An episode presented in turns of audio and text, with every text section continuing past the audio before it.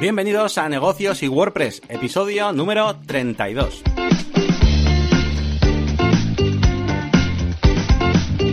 Bienvenidos a Negocios y WordPress, este podcast que grabamos cada 15 días eh, sobre marketing online, sobre WordPress y también pues sobre eh, emprendedores, negocios y empresas.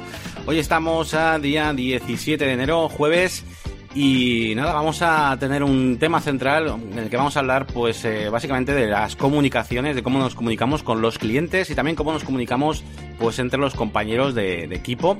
Eh, un poquito, pues, hablando en general, ¿eh? de cualquier tipo de negocio, aunque daremos también nuestro punto de vista desde lo que es, pues, bueno, pues una agencia de marketing online o un freelance incluso, y os daremos nuestro punto de vista. Yo soy Yanni García, que bueno, tengo mi proyecto personal de la máquina de branding, donde realizo, pues, proyectos de desarrollo web, marketing online y branding, por supuesto. Y al otro lado tengo a Elías Gómez, eh, que también, pues, eh, además de realizar proyectos eh, de WordPress y de desarrollo, pues también es experto en los foros de Google y además tiene un negocio de DJ para eventos y para bodas que pues cada semana nos trae aquí las novedades y cómo evoluciona este proyecto. ¿Qué tal, Elías? Muy buenas, Yannick. Pues sí, sí, que vaya presentación más larga. Y la verdad es que hace justicia porque esta edición del podcast te traigo un montón de novedades de todas, de todas mis facetas. Incluso he estado bastante esta semana en, los foros de Google, porque soy, como has dicho, experto de producto. Y nada, bueno, ya te iré contando según vayamos avanzando en el episodio. Bueno, pues como en cada episodio vamos a comenzar con una lista de novedades, de, bueno, pues cosas, cositas que hemos vivido los últimos 15 días, pues sobre todo noticias, pues ya, sabéis, relacionadas con marketing online y WordPress, sobre todo esta semana habrá bastante de WordPress. Y voy a empezar yo pues comentando pues algunas de las cositas nuevas de WordPress y de Elementor. Ya sabéis que Elementor pues es el este bueno, este plugin que utilizo yo sobre todo pues para maquetar las páginas web y que siempre le dejamos aquí un huequito en el podcast. Y nada, esta semana pues eh, teníamos la noticia de que Elementor adquiría pues Layers eh, WP, que es un, bueno, Layers WP para que no lo conozca era un, era un tema pues eh, que estaba bastante bien, bastante interesante y parece que Elementor pues más que asociarse ha comprado lo que es el, el tema pues para promocionarlo y demás y ahora ya va como, como todo un pack. De hecho, ahora si entras a la página web de Layers WP pues eh, casi casi está mitad y mitad, te, te invitan a que descargues el, el tema pero, pero también Elementor, ¿no? Eh, así que bueno, se está convirtiendo yo creo pues una especie de, pues, de tema como principal para Elementor, ¿no? Aunque aunque luego ellos recomiendan un montón. Tienen una sección, Elementor tiene una sección donde te recomienda los temas más importantes. Pues ahí está el Generate Press, que utilizo yo muchísimo, el Astra y algunos otros.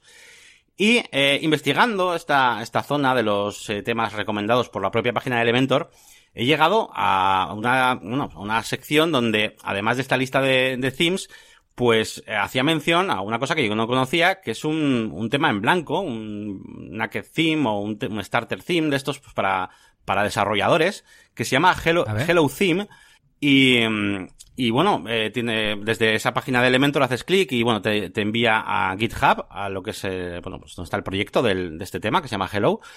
Eh, y nada, pues eh, me he puesto a... Esto ha sido hoy, ¿eh? Esto del, del Hello Theme. y me he puesto a trastear un poquito y la verdad es que me, me ha molado lo que he visto. Eh, voy a ponerlo también esto como, como tarea para, para comentaros más tarde porque quiero probarlo en el siguiente proyecto que haga, la siguiente web la voy a hacer con este tema porque me está molando bastante, porque veo que, que está muy limpio todo, ¿vale? O sea, no tiene, me he fijado a ver si tenía, por ejemplo, márgenes o paddings y cosas así, y no tiene nada, me recuerda mucho al underscore que utilizábamos, pero, mm, pero bueno, pues eh, supone que tiene bastantes eh, cosas eh, buenas eh, en cuanto a compatibilidad con Elementor y cosas así, pero que está hecho de manera que, que carga súper, súper, súper rápido, ¿vale? Y también tiene pues una pequeña guía para si quieres añadir pues ciertos soportes, yo que sé, pues para WooCommerce, para que se abra la galería esta especial que tiene o lo que sea, pues eh, haces un filter de estos y te tiene una pequeña guía para ir añadiendo alguna funcionalidad y tal. Bueno, es un tema para desarrolladores al fin y al cabo. Y, y, nada, yo no lo conocía, la verdad, y supongo que está ahí desde el principio de los tiempos, me parece a mí. Y así que nada, lo voy a, lo voy a probar. ¿Y qué características tiene que hagan que sea mejor que otros temas con Elementor? A ver, Básicamente, a ver, yo tengo un pequeño problema que es que a mí me gusta mucho trabajar desde una página, un tema en blanco completamente, como es el, el underscore. Lo que pasa es que el underscore no tiene una compatibilidad buena con Elementor y es que si tú, por ejemplo, creas un, un, un header de Elementor, pues como que no lo carga bien a veces, es como que no, eh, no sé, no sé por qué es exactamente, como que las, los divs o no sé, las zonas en las que van, están divididas las distintas partes de la web no encajan con los templates de Elementor, no sé por qué, y eso que cualquier otro tema, igual, o sea, cualquier tema del repositorio funciona normalmente bien con, con esto, pero ninguno o casi ninguno de los temas en blanco que he probado eh, funcionaba del todo bien. Así que, eh, nada, yo me decidí al final por usar GeneratePress, que es un tema, no es en blanco, pero bueno, digamos que es bastante personalizable y me deja personalizarlo hasta el punto de ponerlo lo más en blanco posible. Y por eso lo utilizo, no, no, no lo utilizo por, por las funciones de GeneratePress. Entonces, eh, claro, al encontrar este tema digo, ah, pues esto, pues igual me puede venir bien, porque al final es eso, es lo que quiero es tener un tema completamente en blanco y a partir de ahí empezar a, trastear con, con Elementor. Y de hecho, ya te digo, yo cuando hago un tema en, en GeneratePress y empiezo a trastear con Elementor, al final siempre tengo que acabar eh, quitando pues algún padding que tienen por defecto las columnas o, lo que sea, ¿sabes? y, y bueno, eso, y que aquí según un poquito la descripción, pues veo que pone que, carga súper rápido, dice, bueno, te lo venden, te lo venden así, ¿eh? que como que carga súper rápido y tal. Y, y, bueno, pues no sé, lo probaré, lo probaré a, a ver qué tal. Vale, pues ya nos contarás. Que os voy a hablar de las novedades de Elementor 2.4, que ha traído cositas, bueno, eh, dos de ellas me parecen bastante guays. Aunque todavía hay alguna que os voy a comentar ahora que me parece que todavía necesitamos. Bueno, la principal, eh, para mí más así más destacada, es eh, los eh, fondos eh, responsivos, iba a decir, ¿no? Responsive Background, que significa que ahora los fondos los fondos de, bueno, pues de cualquier caja, ¿no? De cualquier fila de estas de, Elementor, vamos a poder controlar todos los settings de manera independiente en versión móvil, tablet y, y, escritorio. ¿Esto qué significa? Por ejemplo, pues que vamos a poder cargar imágenes diferentes en cada dispositivo, que vamos a poder controlar también la posición de la, de la imagen. Yo, por ejemplo, últimamente estoy haciendo webs que con, con mucho, vamos, con mucho contenido visual, me refiero a una foto grande y el contenido que quede como centrado, pues como pantalla completa, claro. Luego vas al móvil y una de dos, o le quito la imagen o la imagen no queda igual, o tengo que moverla de posición y claro, eso no se puede hacer, no se podía hasta ahora. Y ahora sí que vamos a poder controlar todas las cosas eh, pues en cada, en cada versión. Así que nada, esa es una de las novedades que trae, que está bastante guay. Bueno, una de las cosas eh, no, no, venía antes tampoco, que es la, la, posición, controlar la posición X e Y del fondo manualmente, no estaba hasta ahora. Estaban las típicas de arriba en el centro, de, eh, abajo, etcétera, pero no manualmente. Y ahora sí que nos va a permitir. ¿Sabes dónde estaba? Dime. En CSS. en CSS, sí, claro, claro. Estaba pensando, respecto a lo que has dicho, me he acordado que en alguna de las eh, de los bloquecitos de las secciones de la Picón Castro, en móvil pasa eso, que la imagen es súper chula, de un tío corriendo por el monte con el cielo de fondo y tal, y claro, cuando se hace pequeñita, se queda el texto que ocupa el 60, el, el 80% del espacio de la imagen, y la imagen ya no se ve. Entonces, ¿de qué sirve? Para eso prefiero una, una un fondo con una trama, por ejemplo, ¿sabes? Claro, claro, sí, sí, sí, claro. sí, sí, sobre todo el problema, aunque aquí en la web te ponen el ejemplo con, con, un diseño así como un poco vectorial, pero yo este problema sobre todo lo tengo con fotos, eso es, es el, el, tema. Yo ah, me estoy acordando de una web que he hecho hace poco, eh, que tiene una foto como muy grande y una, sale una persona en bicicleta como la parte de la izquierda y toda la parte de la derecha la he utilizado para los textos, ¿sabes? Entonces claro, eso lo pones en móvil y ya no puedes jugar así, ¿no? Entonces, ese, ese es el problema. Y bueno, más cositas. Eh, bueno, aparte de estos, de estos fondos, eh, han puesto también la posibilidad, bueno, esto es, esto es más tontería, ¿eh? que es de controlar también por separado eh, tablet, móvil y escritorio el tema de los bordes, simplemente la tontería pues de los, bordes. A ver, es una tontería, pero la verdad es que, que molestaba bastante que tú tenías, por ejemplo, los típicos eh, tres highlights de tu web eh, o tres columnitas separadas con un borde que habías puesto, pero claro, luego la pones en móvil y tenías el separador, es el borde que, habías puesto vertical y no tenía sentido porque se han apilado, ¿no? En móvil. Eh, entonces aquí ahora ya puedes decirle, oye, pues ahora cuando estés en móvil, el borde me lo pones abajo, no a la derecha, por ejemplo. Y eso pues la verdad que, que mola. Es una cosa que, que también es interesante. Y nada, pues hay algunas cositas, eh, me parece que de, de vídeos, estoy viendo por aquí, eh, pues eh, más eh, opciones a la hora de, de embeber vídeos, otros más servicios, ¿no? Estaba, estaba YouTube, estaba eh, Vimeo, pues yo que se han puesto lo de cover, esta que creo que alguna sí, vez lo comentaste tú, sí. Me suena. Para vídeos de fondo y eso, precisamente, pues, ¿no? Eso es. Ah, pues sí, sí, es verdad, es verdad. Pues mira, pues han puesto directamente eso. Y, y, nada, poco más. Bueno, sí, deciros que la última versión, esto no, no, lo, no lo estoy viendo aquí, pero como lo he estado probando en el curro, pues lo cuento.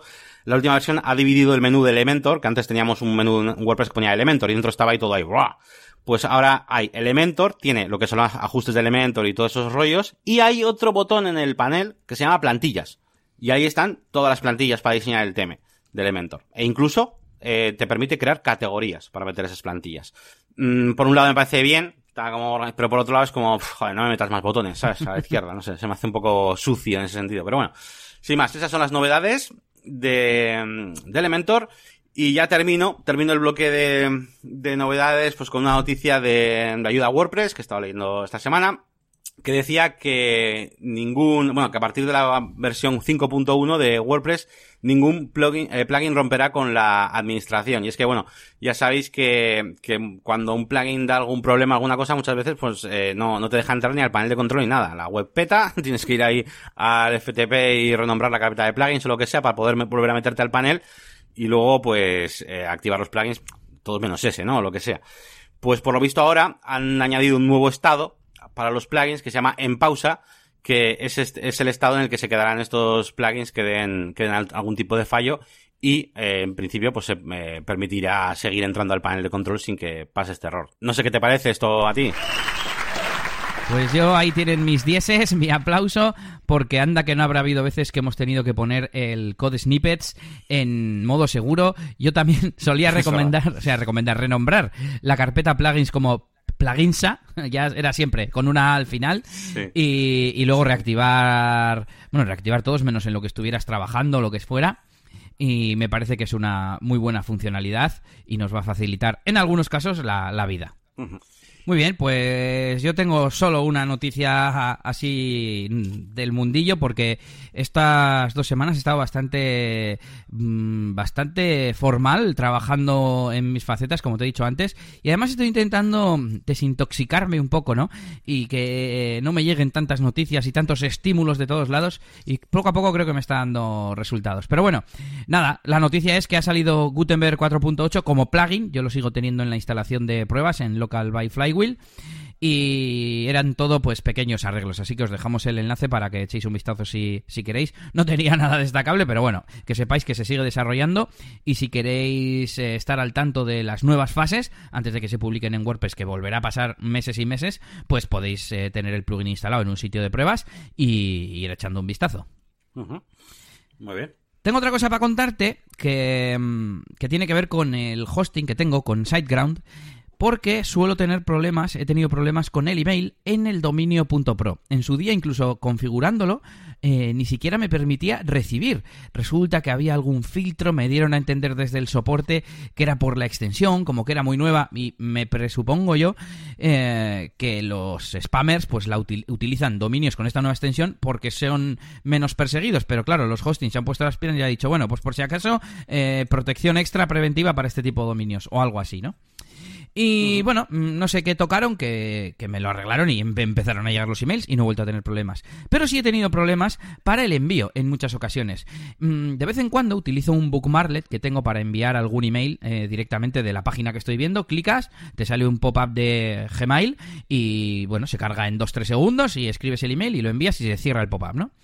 Y me ha pasado que de repente, al de 5 minutos, me llega un error, mail delivery, no sé qué, y pone como que es spam. Y yo, spam, si es un título, he puesto, incluso yo he puesto un comentario y el enlace debajo. Y en tres o cuatro ocasiones he contactado a los de SiteGround y nunca me lo solucionan. De hecho, incluso me decían que era eh, Google, Gmail, el que estaba rechazando los emails. Pero era en plan, a ver, que solo es un enlace de YouTube y, va a una dirección de Gmail, por eso decían lo de Google. Y, no puede ser. Además, he mandado el mismo email. Mira, me pasó escribiendo a los posibles invitados del podcast, eh, que eran de diferentes dominios y no eran de Gmail ni nada, y me llegaba exactamente el mismo correo. Y además, en el correo ponía algo de outbound, o sea, mm, salida, ¿sabes? Como que el error estaba en la salida. Y ya por fin me ha vuelto a pasar hace poco. Bueno, yo les, les dije lo primero. A ver, que es un enlace a YouTube. ¿Cómo van a detectar como spam un enlace a YouTube? O sea, porque ellos me decían que podía ser por el enlace. Y yo, pero vamos a ver, que no puede ser. Y, y por fin, en la última vez, ya el técnico me, me aceptó que era problema de, de SiteGround, pero me decía que fuese a no sé qué sitio de la caché del spam y que la vaciara y no sé qué. Yo le decía, ya, pero ¿qué tengo que hacer? Esto cada vez que me pase, además yo lo que quiero es que no me pase. Y no me y no me lo supieron arreglar. Estoy esperando a ver a que me vuelva a pasar para decirles, oye tíos, ¿qué? Y no sé qué hacer, no sé qué hacer porque lo bueno, entre comillas, es que los dominios los tengo en OVH, todos los que estoy usando actualmente, y bueno, pues podría configurar el correo en, en OVH, pero mm, creo que no me incluye servicio de correo, no sé, un poco lío, ¿no sabes? Y me da rabia. Sí, sí, no, además lo que dices es, seguramente no te, o sea, tienes el dominio solo, no creo que tengas el correo sin pagar más. Eso, eso es. Y nada, eh, pues un poco... Por un lado me alegré de que lo aceptaran, pero si no me lo arreglan tampoco me sirve de nada. Pero bueno, al menos tengo ahora una captura, bueno, y me, mandaron la transcripción, ¿no? Para decir, oye, que ya me aceptasteis, que esto es problema vuestro, eh, yo no quiero tener que estar cada vez entrando a, a borrar esto. También, yo mm, no sé si tiene que ver con hacerlo desde el Bookmarlet, en su día, incluso en la firma, yo tenía un. Eh, pues mi dominio y se convertía en email automáticamente. Bueno, pues hasta eso tuve que quitar para que no fuera un enlace y es en plan, mira. Y, y, no sé, yo eh, cuando lo he notado ha sido con este tipo de, de emails que mando con el Boombarlet. Aunque no sé si tiene que ver porque siempre que lo uso estoy mandando un enlace, ¿no? No sé, no, no lo entiendo. Un día igual pruebo, no se me había ocurrido, a poner un enlace en un email redactado normal desde el. sin, sin usar el bookmarlet, vamos. Pero de todas formas, a ver, que yo mando e, emails con enlaces continuamente. Además, no, además, no me pasa, por ejemplo, con los emails de djelias.es. Me pasa solo con los de .pro. Entonces, no, no tiene que ver con el destino, tiene que ver con el origen. Pero ellos no te han dicho, tipo, eh, por el enlace, que los enlaces que tengan X cosa, o sea, o, que por el hecho de que haya un enlace, es, ridículo. eso es. Yo también les decía, es ridículo, y me contestaban con cualquier otra historia, ¿no? Bueno, quería un poco contarte la anécdota, desahogarme casi casi. Y por cierto, Yannick, no te he contado, o no sé si lo has visto, porque sí que lo he puesto por aquí en nuestro Trello. He creado eh, esta semana una página de Facebook para el podcast, para negocios y WordPress. te he cortado ahí, ¿eh? Sí. sí. vale, vale. Sí, no, sí, he visto la notificación, pero no, no te he comentado todavía. Y eh, guay, guay, muy bien. Sí, quería invitar a los oyentes a que den me gusta a la página. Si queréis, podéis quitar el seguir, pero al menos que se quede el me gusta. Pero bueno, así os enteráis de los nuevos episodios si queréis. Comentáis también por ahí. También hemos hecho cuenta de Twitter, se publicarán los episodios automáticamente en ambos sitios. Y por cierto, tenemos también un canal de YouTube que comentamos en su día y que también os invitamos a que os suscribáis. Y no sé si estamos con los episodios al día, Yannick.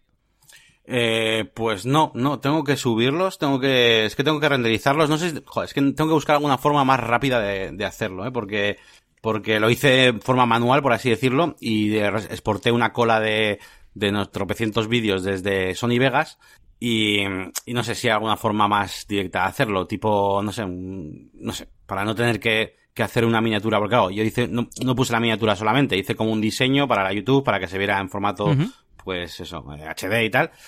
Y nada, pues eh, nada, si no, pues lo subiré manualmente, subiré los, los que faltan, que, mm, que son como cuatro o cinco ya.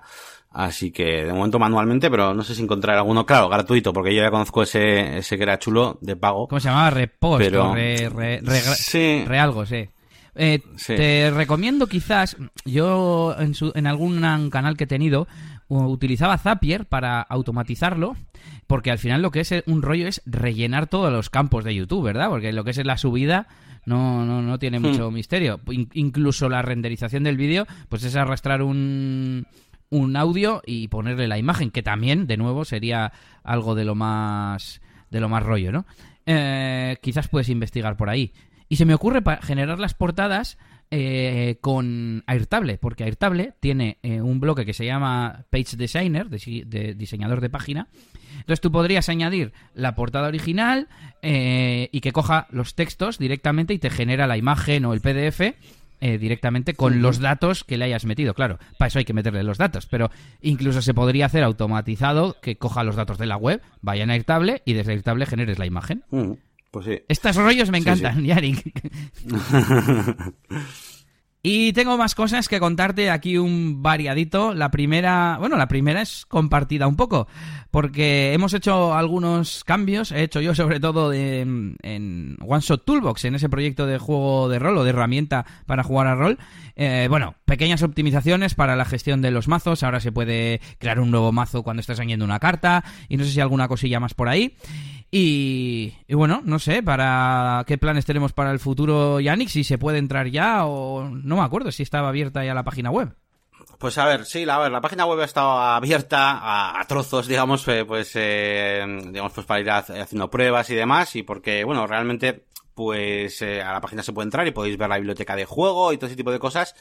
Pero bueno, luego la, lo que es a futuro, lo que es la ampliación del proyecto en sí, pues ahí tenemos todavía dudas, no sé cómo, cómo lo enfocaré. Sí me gustaría que eh, hacer partícipe, digamos, a la, a la gente y que, y que pueda, pues bueno, pues eh, decirme, pues eh, cosas, ¿no? Incluso se me, ocurre hasta hacerme una cuenta de Patreon, imagínate, y que, y que podamos ir avanzando, pues poco a poco en el proyecto y decir, bueno, pues eh, mira, pues cuando llegue a este, a este punto, pues bueno, pues mira, voy a sacar una biblioteca de, eh, para cartas de Dungeons and Dragons o de lo que sea, ¿no? Pues para ir ampliando el juego, eh, ese tipo de cosas. Entonces, bueno, yo mm, lo más próximo que tengo es un lanzamiento, entre comillas, más o menos oficial que ya hablaremos por aquí con el, por el podcast. Espero que sea pues de aquí a los siguientes como mucho 30 días en el que haga ya un lanzamiento, pues eso, oficial, con su página de, también pues de Facebook, que haré una página, con su canal de YouTube incluso, donde intentaré poner vídeos explicativos, incluso alguna partida, o cositas así, eh, con el tiempo y sobre todo también pues haré un poquito de promoción. Supongo que le mandaré también la aplicación pues a todos los mm, todos los foros que conozco de rol incluso otros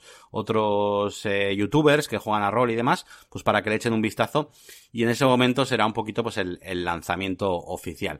Entonces eh, bueno pues esos son un poco los planes a, corto plazo y a largo plazo pues a nos lleve a nos lleve un poco la, la comunidad nosotros de momento ya tenemos algunas mejoras pequeñas eh, por ahí apuntadas, pero bueno, poco a poco, poco a poco, ya iremos contando por aquí. Y nada, te comento también eh, contenidos nuevos que he hecho en, mi web, digamos. Un episodio de podcast que lo tengo abandonado, el pobre podcast de Reflexiones de un Geek desde Bilbao, sobre facturación. Escuché un episodio de Milcar en el que, bueno, hablaba un, poco como cómo hacía él las facturas, cómo las había hecho durante todo este tiempo que él lleva, pues un poco como autónomo, ¿no?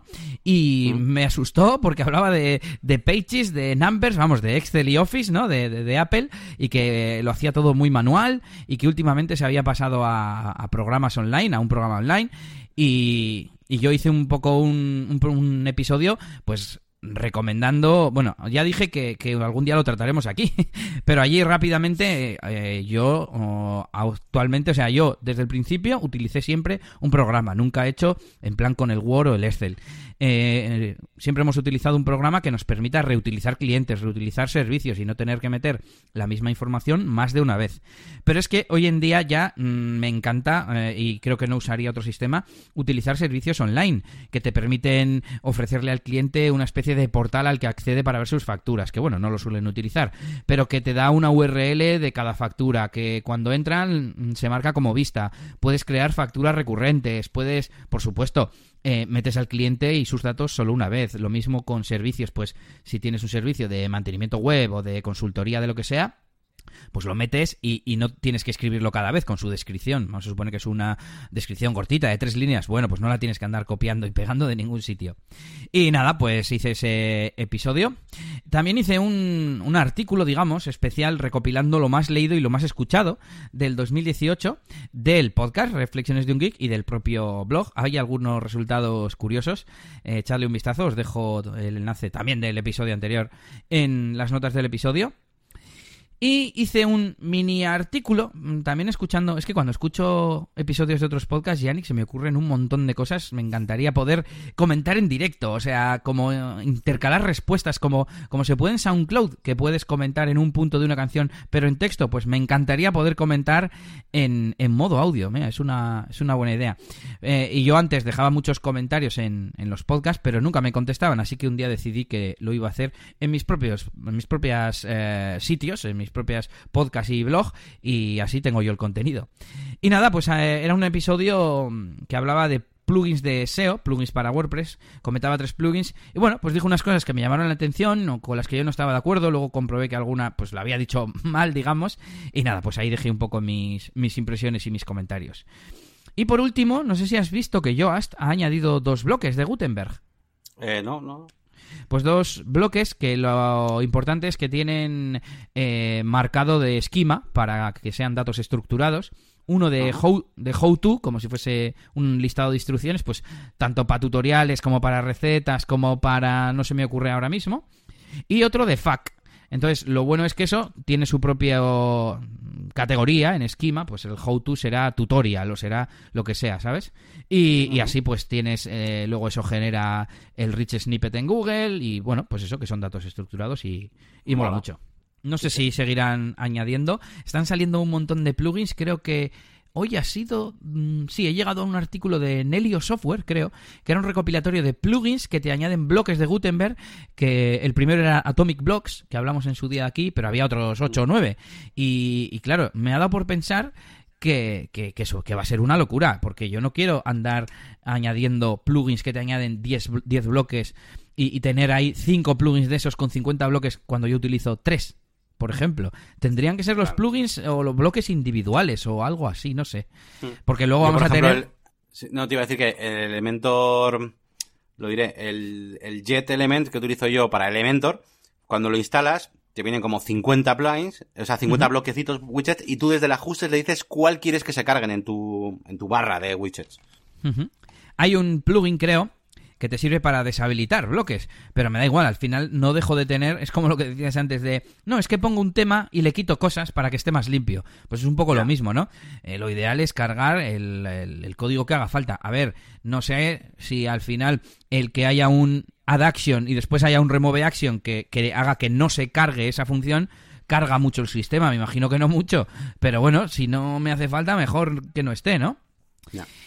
Y por último, quería comentar un, un tema que he estado hablando contigo estos días, que, que, no tiene nada que ver con el desarrollo web, más con la parte multimedia nuestra, que es Google Earth Studio, que es una aplicación web que está desarrollando Google, pues basada en Google Earth, pero que se usa en web y es una especie de editor de, de vídeo en base a los mapas de Google Maps. Es decir, podemos generar una especie de vuelo como si fuera un dron. Yo creo que es la mejor forma de explicarlo. Definir mm. una especie de recorrido, tanto en altura como en, eh, en orientación de la cámara, etcétera, etcétera. Y generar a partir de ahí una secuencia de imágenes JPG que luego se puede convertir en un vídeo, obviamente, como si fuese un time lapse. Y, lo he estado probando y genera unas cosas súper chulas. Además, eh, ayer me estuve viendo los tutoriales, es lo que tiene leerse las instrucciones. y, y aprendí mejor a utilizarlo. Por ejemplo, puedes fijar un objetivo y que la cámara, la orientación de la cámara, esté siempre mirando a ese objetivo y que no tengas que ir haciéndolo tú a mano, digamos, ¿no? Incluso que ese objetivo se vaya moviendo a la vez que se mueve esa cámara o ese dron ficticio, ¿no? Y creo mm. que lo voy a utilizar en...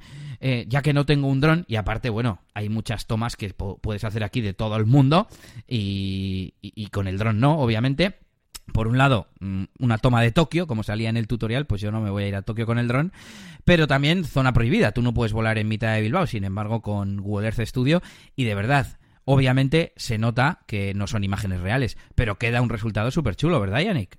Sí, sí, está, está muy guapo, ¿eh? a mí me ha molado mucho. En la, en la demo de la página web, además, hay una, una escena ahí por, no sé, pues por San Francisco, por ahí, que se mete como entre los edificios, ¿sabes? Parece Spiderman o yo qué sé.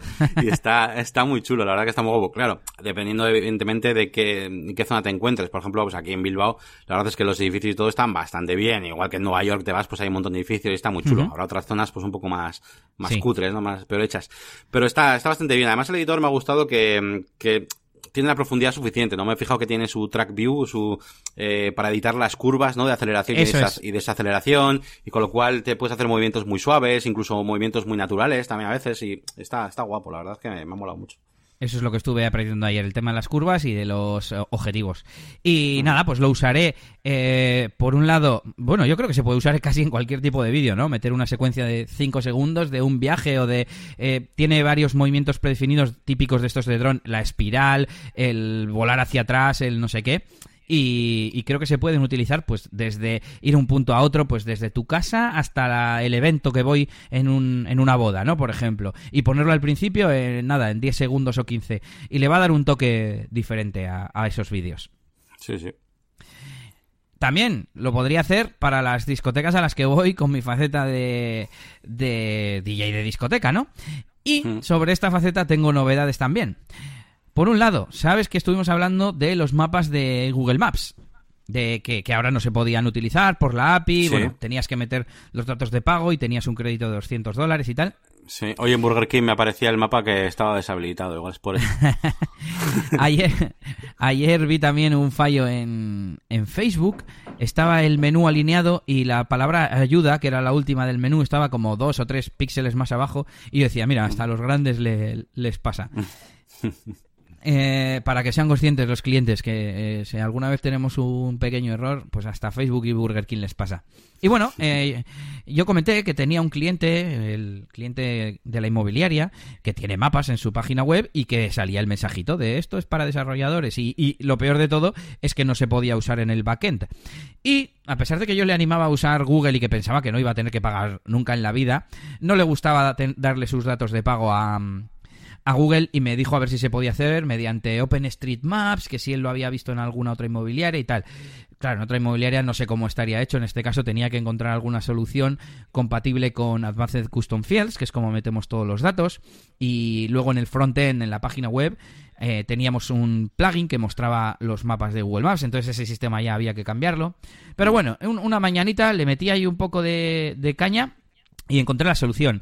Hay un plugin eh, que no está en el repositorio, que está en GitHub, que te permite añadir el tipo de campo de OpenStreet eh, Maps, eh, OpenStreetMap es en singular, eh, a, un campo de Advanced Custom Fields y funciona bastante bien, la verdad. Y tiene además tres opciones para devolver el mapa. Es decir, muchos campos de Advanced Custom Fields tienen la opción de que te devuelva, por ejemplo, si es una relación con otro post, que te devuelva el ID del post o el objeto post completo con todas sus propiedades, etcétera. Y en este caso te permitía devolver todos los datos guardados en bruto o generar un mapa con un JS que lleva incluido el plugin para, vamos, si tú le usabas la función de field, que es la función para que se muestre el mapa, el perdón, el campo de Advanced Custom Field, se mostraba el mapa. Yo he utilizado la función de eh, datos en bruto. Ya no me acuerdo, o utilicé la otra. Bueno, el caso es que tuve que poner otro plugin para poder mostrar los mapas antiguos porque eh, la forma de guardar la latitud, la altitud y todo eso era en un formato distinto y tenía que, que programar un poco para al final obtener latitud, longitud y poder mostrar el mapa. Además, este segundo plugin que genera los eh, también genera los mapas en base a un shortcode y yo lo que hago es utilizar la latitud y longitud que esté previamente guardada de cuando estaba el, el mapa en Google Maps. Ah, y, y me permite además poner, por ejemplo, varios marcadores, es decir, podría hacer un mapa de varios inmuebles, cosa que antes no podía hacer. Podría, se pueden hacer, bueno, varias cosas, ahora no recuerdo, pues que tenga el globo o que no tenga el globo, que puedas poner tu HTML en el globo, en el globo que sale al pinchar en, el, en la chinchetita, ¿no? Y nada, pues muy interesante. Os dejaré. ¿Qué os dejaré? Pues los enlaces, porque no los he añadido aquí.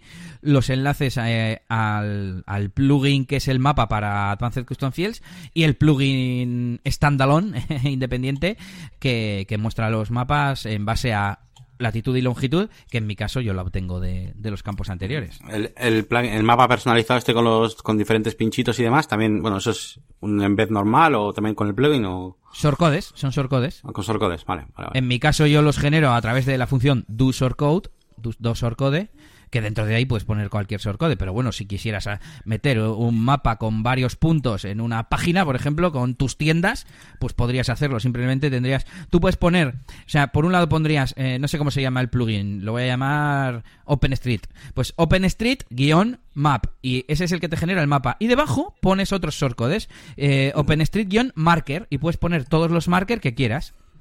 ¿Sabes? Puedes poner tres. Si tienes tres tiendas en Bilbao, pues pones tres y saldrían tres pinchos distintos es que esto me va a venir muy bien para un proyecto.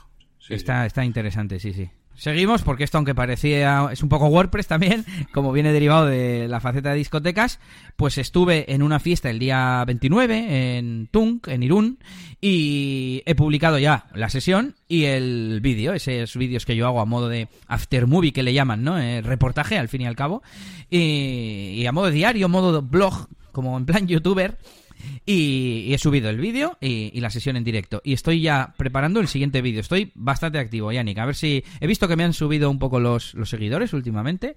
A ver, eh, me han subido 10, ¿vale? No 10.000 como le subirán al Rubius cada, cada minuto.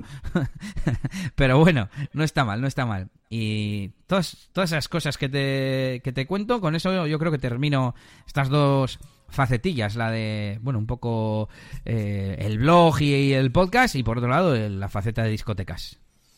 Muy bien, tío. Vale, pues ya voy a echar un vistazo al, vídeo, a los vídeos estos de, de Tunk, que, no, he visto. Por cierto, salgo de camisa y corbata porque se suponía que era como celebrando la Nochevieja anticipada, ¿no? vale, vale. Así que está, está, está divertido, yo creo. Bueno, pues tengo más cosas que contarte. Bueno, una tontería rápida. El otro día lo había oído, no sé si en un podcast o lo había leído por ahí, y me dio por habilitarlo en una de mis webs. Resulta que tú puedes eh, habilitar el traqueo, el seguimiento de las búsquedas en tu propia página web a través de Google Analytics. Eh, está muy fácil. Esta es, creo que es en vista, propiedades de la vista. Y abajo pone, bueno, os dejo el enlace en, las notas del episodio. Y abajo pone algo como seguimiento de las búsquedas. Y simplemente le tienes que decir cuál es el parámetro que se usa en, en tu web para las búsquedas. En el caso de WordPress es la letra S. Entonces solo le tienes que poner la letra S. Y a partir de ahí ya tienes un informe que te da las búsquedas. Claro, son las búsquedas internas. No son las búsquedas en Google ni nada de esto. Pero mm, me acuerdo que cuando yo tenía una página web en PHP Nuke eso venía ya integrado y era súper curioso mirar qué, qué palabras eh, clave utilizaba la gente para buscar y decías, pero ¿por qué estás buscando esto aquí? Así que, nada, es una cosa que se activa en un momento y yo creo que no está de más tenerlo, así que... Sí, sí, eso para las tiendas online, por ejemplo, está súper bien, para ver cómo buscar pues el catálogo y todo eso, sí, sí.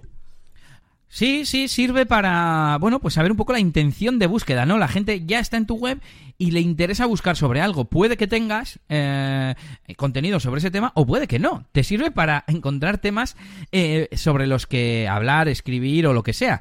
Y, o sobre cuáles hablar más o optimizar una página de, búsqueda, o sea, una página de búsqueda, no, una página sobre la que buscan, quería decir. Y bueno, pues está interesante.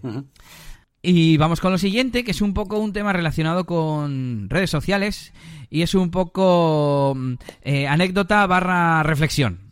Entonces, em, resulta que yo últimamente quiero poder publicar y programar principalmente publicaciones en las redes sociales y el problema está en, digamos, en Instagram. Porque para poder publicar en Instagram de forma programada o incluso con recordatorios, que varias eh, aplicaciones como Buffer o HotSuite hace tiempo pusieron eh, que te saliera una notificación en el móvil, pero no lo publicaba, ahora ya eh, lo publican tienes que tener la aplicación instalada y vinculada con Instagram. Entonces, claro, aquí el problema está en que si pones eh, para una cuenta no lo puedes poner para otra.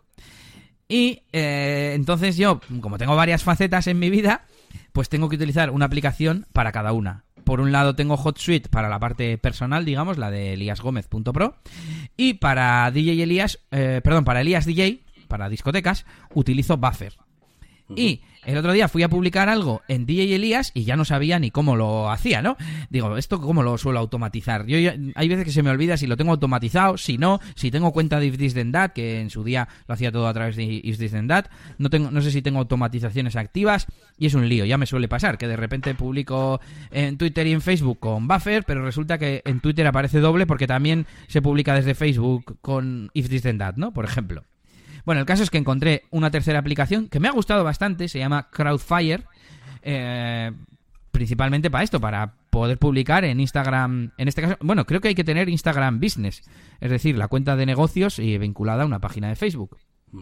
Y me hizo pensar sobre hasta qué punto es recomendable andar así, todo por por no pagar, ¿no? Pues tampoco soy yo una agencia de redes sociales ni nada, ni, ni, ni, ni uso esto todos los días, sobre todo, pues como digo, eh, tengo varias facetas y no puedo dedicarle mucho tiempo a cada una.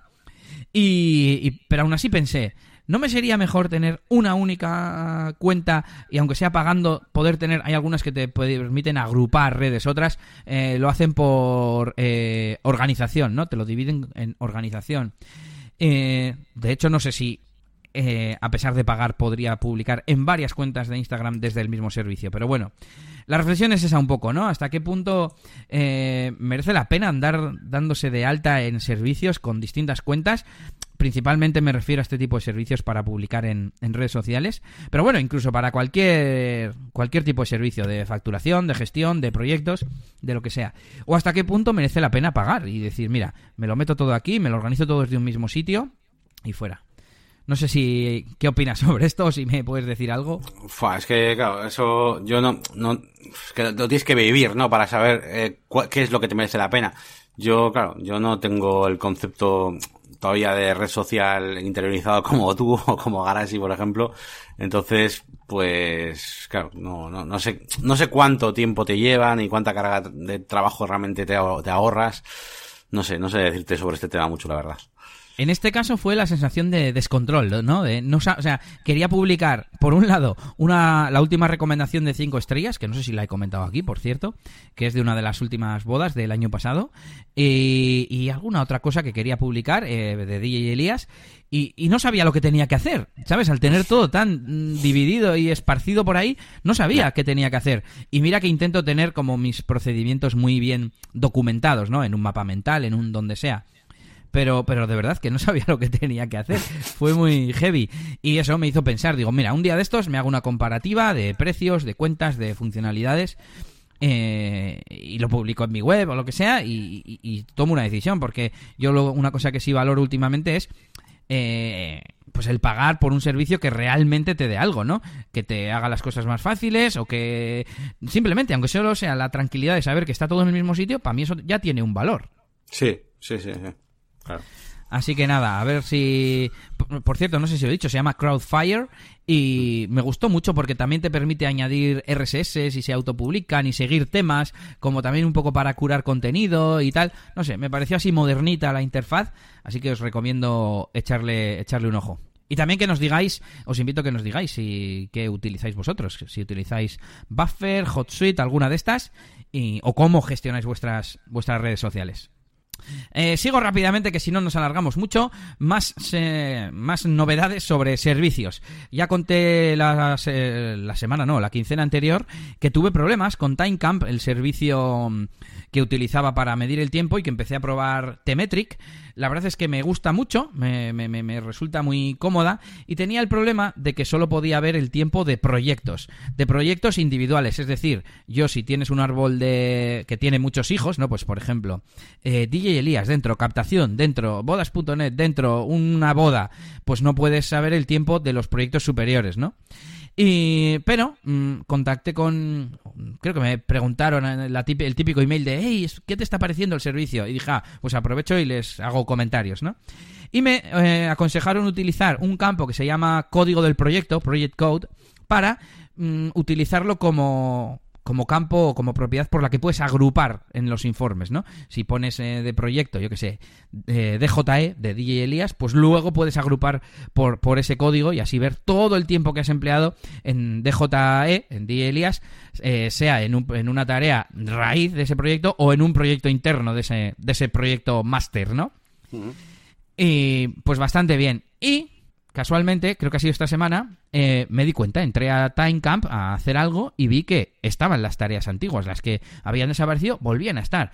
Y les pregunté, oye, ¿se ha arreglado esto? Y me dijeron, mira, para ser honestos, eh, no tenemos constancia de que se haya arreglado. Y me decían, ¿tienes todas tus tareas? Y yo, joder, ¿cómo? No voy a mirar, tengo cientos de tareas, no, voy a, no puedo mirar si están todas, pero al menos parece que yo había buscado alguna tarea para consultar alguna cosa y estaban, todos los tres o cuatro que busqué, estaban. Y ando pensando qué hacer, si quedarme con Temetric, quedarme con Timecamp. Eh, no sé si dije que me habían alargado la suscripción dos meses, porque tenía la suscripción anual. Entonces digo, bueno, pues oye, tengo dos meses más. Eh, también si, si pido la devolución, pues no sé cuánto dinero iba a ser, pues no sé, 20 euros, que no está mal, ¿no?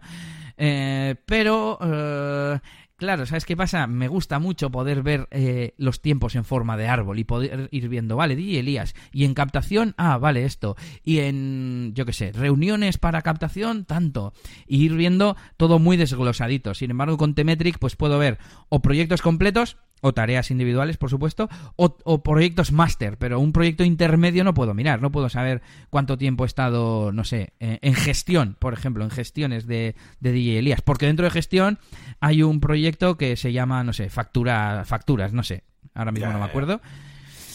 Y, y eso, creo que voy a seguir probando hasta final de mes y a final de mes decidiré. Fíjate qué tontería eh, que Temetric, el botón te lo pone al lado del nombre de la tarea y puedes dar directamente. Sin embargo, Timecamp tienes que clicar en el nombre de la tarea, no sé si lo expliqué en el episodio anterior, y entonces aparece el botón. Es como que fuese dentro de la edición, no sé, un poco raro. Y les he dicho a los de Timecamp a ver si pueden ponerlo así, porque al final son dos clics que me... O sea, es como psicológico, ¿no? Es como problemas del primer mundo, como suelen decir. Tengo una opción que es dando solo un clic y tengo otra que es dando clic o sea, no es un doble clic, es clic, tengo que esperar medio segundo a que salga la interfaz y darle al otro botón. Y es como, ¡ah! Con el otro lo habría hecho antes. Sí, sí, Así que, en base a lo que tú me dijiste, que no utilizo demasiado estos, estos informes, pues igual al final me quedo con Temetric. Fíjate tú por dónde. Pero bueno, todo se espera, espera el mes este, ¿no? Que te han dado y... en el próximo episodio te digo. De hecho, luego esto me lo voy a pasar a, a la sección de Regreso al Futuro. Bueno, tenía aquí una, una, tarjeta, por lo que veo, que se llama OpenStreetMap en WordPress, pero claro, es que ya te lo he explicado antes. Antes, en realidad, simplemente te tenía que haber explicado que ahora en mi web se vuelven a ver los mapas, en mi web de DJ de discoteca. Pero bueno, ya te he explicado cómo funciona. Y me parece una buena solución, la verdad, así. Pero bueno, yo creo que si no te importa darle los datos de facturación a WordPress, total, ya un dato más que tengan, pues no, no sé cómo se hace, pero me imagino que será sencillo poner los datos, la tarjeta de crédito y ya está. E incluso se pueden poner límites, así que en el peor de los casos pones un límite y ya está.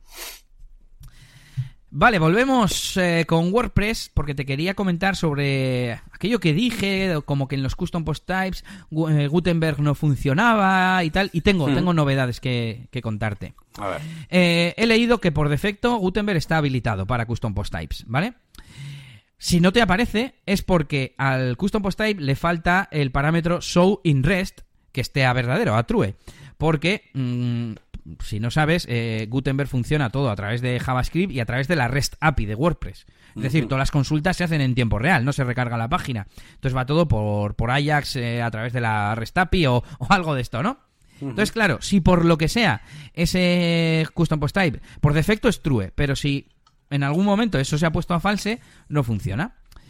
¿Qué pasa? Yo en mi página de Elias DJ, de la faceta de DJ de discotecas, tengo instalado Tipes de, de, Toolset, el plugin este para generar custom post types y custom fields y demás. Y al parecer le faltaba esa, esa opción. De hecho, yo iba a la interfaz y no me salía para, para, configurarla. Investigué un poco y sí que estaba en el plugin. Y yo, pero qué narices, ¿qué pasa aquí? Y eh, me salía un aviso de pasarte a la versión 3, que era de pago o algo así, y yo no le había hecho mucho caso. El caso es que investigué un poco y resulta que yo tenía la versión, no sé, 1.5.8 o algo así, y la del repositorio de WordPress era la 2.5.9 o algo así, pero es que encima se llamaba distinto, o sea, hay como dos plugins. Y lo que hice ha sido. Mm, de hecho, la que yo tenía se llamaba Tipes y la del repositorio se llama Toolset Tipes. Eh, aunque internamente tiene el mismo código de plugin. No sé, una cosa muy rara. ¿Qué hice? Me hice backup de todo, quité el plugin, me lo descargué y puse el plugin del repositorio. Y de repente ya tenía la opción de Show in Rest. Activé la opción y ya me empezó a funcionar Gutenberg en, en esos custom post types. Vale. Así que por un lado, que sepáis que si tenéis eh, types os puede estar pasando este. Y en general, si usáis pods, si usáis custom post type o, lo, o, habéis hecho por código los custom post types, eh, pues, si no os funciona Gutenberg puede ser por esto. Estaba yo justo en la web de GenerateWP mirando a ver si lo genera y por defecto no lo pone. Eh, y tienes que ir a la pestañita de REST API y tiene como tres campos. La primera es Show in Rest. Tienes que elegir Yes, entiendo. O sea, hay opciones de Yes o No. Y en cuanto pones eso, ya aparece mm, en el, en el código ya showing rest true. Y después tiene otros dos campos que aquí yo ya sí que me pierdo total, que es rest base y rest controller class.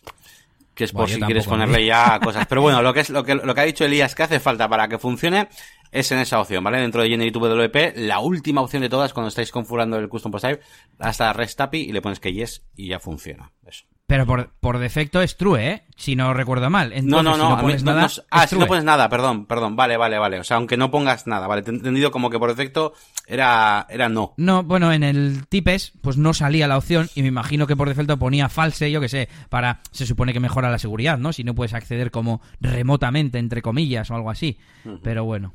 Vale, vale. Por cierto, tengo aquí apuntado, me funcionaba Gutenberg, pero no me salían las taxonomías. Y yo, ¿qué narices? Aquí todo problemas. Y de repente dije, ah, ¿a qué pasa lo mismo? Y efectivamente, edité las taxonomías desde el Types, que es- las tenía creadas ahí, y pasaba lo mismo. Estaba sin marcar el Show in Rest. Lo marqué el Show in Rest y ya aparecían las taxonomías en, en Gutenberg, las categorías, etiquetas y demás. Y por último, yo tenía instalado un plugin que se llama Post Category Filter, que lo que hace es añadir en las categorías jerárquicas, pues en categorías, los que se marcan con un check, las taxonomías jerárquicas, mejor dicho, añade un pequeño buscador que filtra en tiempo real lo que pongas. Pero ¿qué pasa? Que Gutenberg ya tiene un buscador, así que me ahorro ese plugin. Mm. ¿Qué es lo que no tiene Gutenberg? El- la pestañita de más utilizados. Que yo la utilizo bastante en, en mi web, pues por, no sé, pues por los géneros, géneros de música, pues casi siempre utilizo los más utilizados, ¿no? Así que, ¿qué he hecho? Desactivar Gutenberg y, y- y edi- y las edito en, en el editor clásico. Pero por lo menos ya sé por qué no funcionaba, que es lo importante. Bien, bien. Bueno, pues ahí queda resuelto el misterio de Gutenberg y los custom post types, que en este caso tenía que ver con toolset types. Y os dejaremos enlaces, aunque no los he añadido a la tarjeta, pero bueno, lo buscaré, lo buscaré. Y nos vamos con la última tarjetita. eh, no sé si nos va a dar tiempo a hacer tema central hoy, ¿eh? La última tarjeta que es de mi faceta de DJ Elías. Novedades, noticias y cositas nuevas. Bueno, eh, como os comentamos, eh, la semana del último episodio, eh, no, la semana no, al de unos días, porque era el lunes, tenía un evento que era un poco arriesgado, por así decir, porque era para solo 19, 20 personas. Ah, mm, lo bueno o malo, no sé cómo decirlo, es que era cortito, era de dos horas. Lo malo que tienen estos eventos es que se pasa muy rápido, muy rápido, muy rápido y no da... O sea, cuando empieza a ponerse bien la fiesta es cuando se acaba, ¿sabes? Y por otro lado, que al ser tan pocos tenía que animarles un montón. Pero bueno, los que estaban fueron bastante bailongos. Yo la verdad que hice un montón de animaciones y lo di todo y salió, salió bastante bien. He también adelantado trabajo de sesiones y vídeos porque es que, es que va a empezar la nueva temporada y no voy a tener entregados los vídeos del anterior. Y ya he entregado todas las sesiones, mm, dos, tres o cuatro que, que- que me faltaban. Mira, me falta solo la de ese día por editar, que ni siquiera se la tenía por quedar, pero bueno, ya que estoy acostumbrado a grabarlas, no me cuesta mucho editarla y así quedo bien y me pueden recomendar, ¿no? Mm. Y vídeos he entregado uno y tengo otro ya prácticamente terminado y estoy cogiendo ritmo, estoy cogiendo ritmo. Eh, ¿Qué más? Más novedades. Bueno, una mala noticia. Y es que mm, me había aceptado una tercera boda procedente de Expo Bodas. Eh, había, hab- me estuve reunidos con la pareja y todo, reunido con ellos. Y, y, vamos, decían que querían firmar y que todo bien. Y al de un poco me, me dijeron que, que de momento no y tal. Yo les había mandado el contrato para que lo firmaran. Y, y que les habían hecho una oferta de no sé qué. Y al final no, no han aceptado. Me han dicho, eh, yo les dije, bueno, me decís, me podéis decir el, la causa, ¿no? Siempre pregunto para mejorar y tal y cual. Y me dijeron, no, pues eso, que nos hacen un buen descuento por contratar el fotomatón. Así que me he planteado seriamente eh, hacer alguna alianza con alguien que tenga fotomatón. De hecho, tengo un amigo que era, era DJ y ya lo está medio dejando, pero que ahora tiene el servicio de, de fotomatón. Así que igual, igual hablo con él. Claro, también no es lo mismo que sea un mismo servicio de- dentro de una empresa, porque lo puedes ofrecer muy descontado, a que sea en alianza con otro, ¿no? En teoría, pues, eh, oye, si me ofreces mm, tú a la vez que yo, mm, hacemos un pack o no sé, no sé cómo lo haré. Sí, pero bueno, a veces simplemente también el hecho de que vaya todo junto, ¿sabes? De que vayan las dos cosas unidas y el- del mismo proveedor, como que un- como cierta comodidad, ¿no? Como lo de como lo de gestionar todas las redes sociales desde Crowdfire, ¿no? Es como Sí, sí, es un poco lo mismo, sí. Bueno. Sí, sí, es buena, buena analogía. También te digo que eh, la diferencia es que yo hay veces que hay, más parejas, no muchas, pero bueno, de vez en cuando te dicen como algo así, ¿no? Un servicio, es que nos han ofrecido otros servicios a la vez o lo que sea, que el fotomatón es uno que de vez en cuando sale, y te paras a pensar, mm, ¿hasta qué punto el otro servicio realmente lo has mirado y te sirve, ¿no? Si me habías elegido a mí o si yo me estabas considerando, no sé, pero bueno, eso pasará en todos los, los sectores, ¿no? Que la gente no sabemos muy bien por qué eligen, porque si no, solo trabajarían los mejores, ¿no? o los más baratos, una de dos. Claro. Y, y bueno, pues, eh, a ver, iba a decir no me importa, claro que me importa, he invertido tiempo, pues es una boda que ya estaba más o menos confirmada y que se ha, se ha caído, ¿no? Pero bueno, también salen otras de la nada, como la de ese lunes 7 de enero. Y, y luego también, pues lo que hay que hacer es, es aprender, ¿no? Pues como esto de, del fotomatón, o pues ver si había algún fallo y me ha dicho, no, no, nos pareció muy bien la forma de presentárnoslo, con la web muy currado, muy, muy profesional, me han dicho. Entonces, bueno, pues te quedas con que es por precio. Y si es por precio, no me importa, porque yo creo que el precio es, es adecuado, digamos, ¿no? Y sí que me da rabia que me había, fíjate, es una tontería, pero con esta boda digamos que mm, se había rentabilizado o al menos no perdía dinero con la inversión de Expo Bodas, porque esta era de Expo Bodas, pero ya no. Entonces, a ver si, si se recupera la cosa y, realmente volvemos a ese punto. Eh, y por último, mm, desde Expo Bodas, que he, mm, integrado el tema del contrato en el proceso y demás, se me había quedado el proceso un poco desactualizado, ¿no? Tenía como muchos pasos, eh, tanto en mi mapa mental, que es donde yo tengo como definido mi proceso, como en los proyectos de Todoist, que es un poco una, una copia, ¿no? De, de, lo otro, del mapa mental. Eh, se me había quedado desactualizado y lo he, lo he como reorganizado y pasado a limpio, ¿no? Entre comillas, mucho más simplificado, por cierto, quiero automatizar y simplificar lo más posible. Y bueno, aunque tampoco tarde mucho en hacerlo, me ha dado como una tranquilidad mental, ¿no? De saber que está todo bajo control. Eso es importante y por eso es muy importante las revisiones, ¿no? El pararse de vez en cuando a pensar en, en las cosas, aunque sea una vez, yo qué sé, iba a decir al mes. Al mes no, sería a la semana. Pero bueno, de vez en cuando revisar las cosas, ¿no? Y no que todo sea trabajo del día a día. Y por último te cuento los leads rápidamente. He tenido 15 nuevos leads. Uno ha sido el del día 7, que ya lo he hecho, aunque no sé si sería justo porque no sé cuándo entró exactamente, pero bueno. Y tres rechazados. Dos de ellos los he rechazado yo en Star of Service por presupuesto insuficiente. Creo que no voy a comprar más créditos en Star of Service. Creo que la gente ahí va a preguntar por precio, que no me parece mal, pero claro, yo dar precio me cuesta dinero. Y encima, como van por precio, no, no dan muchos detalles, hay muchas dudas, hay mucha incertidumbre. Además, eh, estos últimos que te digo que he rechazado han puesto, eh, yo creo que la franja más mínima de precio que hay, porque no he visto nunca una franja más baja, así que esa será la mínima. Y, y mis, mis tarifas actuales no encajan con, con esos precios. Sí, bueno, para empezar está bien, pero ya no. Ya no. Eso es, eso es. Bueno, a ver, también me ha hecho pensar. Al final hay que darle vueltas a las cosas. Igual para algunos tipos de servicios tengo que quitar, yo qué sé, el vídeo y la sesión y el no sé qué y venderlo un poquito más caro, aunque, o sea, perdón, más barato.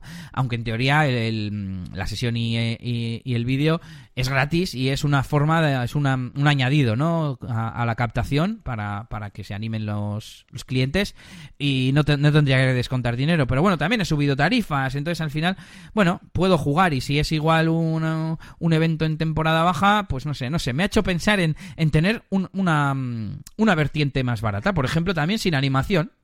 Oye, al final a mí me cuesta lo mismo animar que no animar. Estoy allí, pues animo, pero bueno, si gracias a que pongo como una pequeña diferenciación, tengo mm, accedo a otros clientes que si no perdería, pues creo que no está mal. Sí, sí.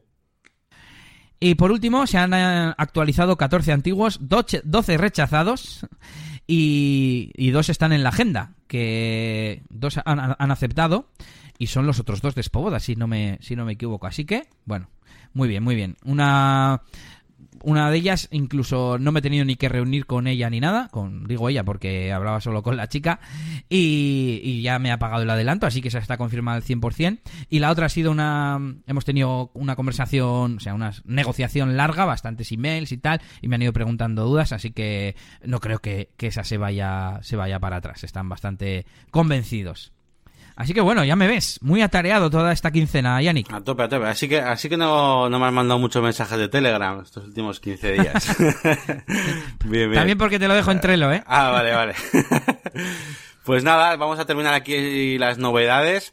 Eh, bueno, yo sí que quería comentar una cosilla súper rápida, un minuto, que he descubierto hoy, y es que eh, Manage WP ha actualizado el servicio de Client Report, ¿vale? Y para los que lo utilicéis, eh, vais a poder personalizar muchísimo más ese, informe para los clientes, aparte de ponerlo en modo vertical, que no se podía, y más para que lo puedan imprimir en folios, y se puede personalizar un montón, ¿vale? Cambiar el fondo, poner campos eh, dinámicos, bueno, se puede hacer un montón de cositas, y sin más, lo dejo ahí como novedad que me he acordado ahora.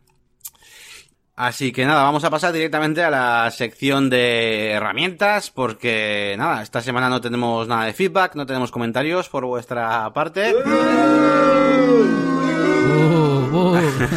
Así que nada, directamente a las herramientas, las recomendaciones de plugins, aplicaciones, páginas web, pues para vuestros proyectos y para vuestra vida en general. Venga, voy a empezar yo con un par de recomendaciones. Eh, la primera es un plugin que se llama eh, Menu Image ¿vale? Para WordPress, un plugin para WordPress, que lo que hace básicamente es que eh, podamos eh, añadir imágenes a los elementos del menú de WordPress, ¿de acuerdo?